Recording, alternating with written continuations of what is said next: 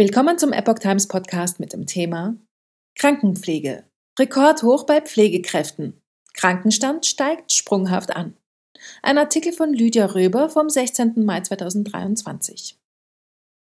Noch nie zuvor waren Pflegekräfte so häufig krankgeschrieben wie im letzten Jahr. Gesundheitsarbeiter haben fast 60 Prozent mehr Fehltage als der Durchschnittsarbeitnehmer. Besonders geht der Job auf Rücken und Psyche.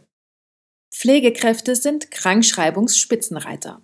War der Krankenstand in der Pflege schon immer hoch, so ist er im vergangenen Jahr noch einmal angestiegen, und zwar sprunghaft. Anlässlich des Internationalen Tags der Pflege am 12. Mai hat die Technikerkrankenkasse Daten veröffentlicht, die zeigen, dass Pflegekräfte häufiger krankgeschrieben sind als je zuvor. Mit durchschnittlich fast 30 Fehltagen lagen die Pflegekräfte damit 2022 rund 57 Prozent über dem Durchschnitt aller Beschäftigten. Das ist Rekord. Aber auch innerhalb der Pflegebranche gibt es Unterschiede. Altenpflegekräfte sind durchschnittlich noch einmal viereinhalb Tage pro Jahr länger krank als Pflegekräfte, die in einem Krankenhaus arbeiten. Seit Jahren hohe Fehlzeiten in der Pflege. Das ist schon lange so. In den vergangenen zehn Jahren lag die Zahl der Fehltage bei den Altenpflegekräften bei rund 25 im Jahr, bei Krankenschwestern und Pflegern bei rund 21,5 Tagen.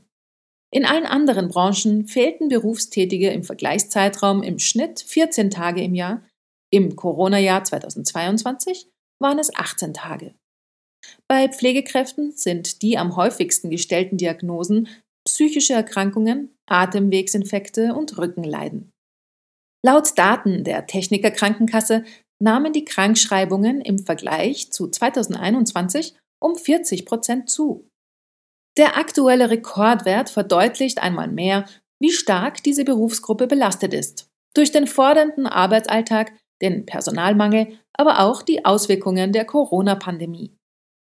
Thomas Ballast, stellvertretender Vorstandsvorsitzender der Techniker Krankenkasse in der offiziellen Meldung. Schlechtes Image und schlechte Bezahlung. Dass es zu wenig Pflegefachkräfte in Deutschland gibt, verwundere kaum, ist bei der Initiative Pflegenot Deutschland zu lesen. Hier wird das personelle Pflegedesaster kurz zusammengefasst.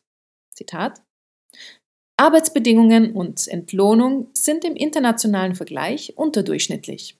Die hohe Belastung, sowohl in emotionaler als auch psychischer Hinsicht, schreckt viele junge Arbeitnehmer ab.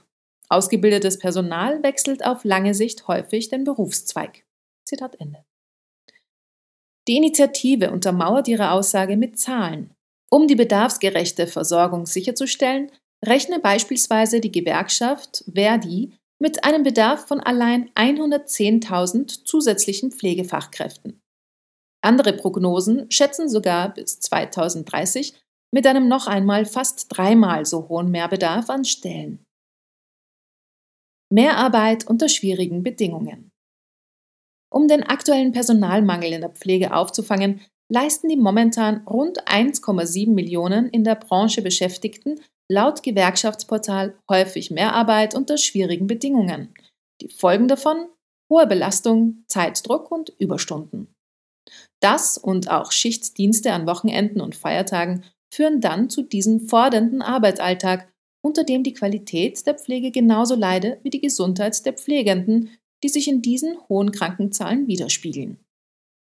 Nach Angaben der Techniker Krankenkasse ist der sprunghafte Anstieg aber auch auf die Auswirkungen der Corona-Pandemie zurückzuführen. Wofür genau bei dieser Formulierung Corona-Pandemie steht, wird hier nicht benannt. Ob Covid-Erkrankungen während der letzten Jahre beim Pflegepersonal oder mehr Patienten mit dem sogenannten Post-Covid oder dem Post-Vax-Syndrom bleibt hier unklar.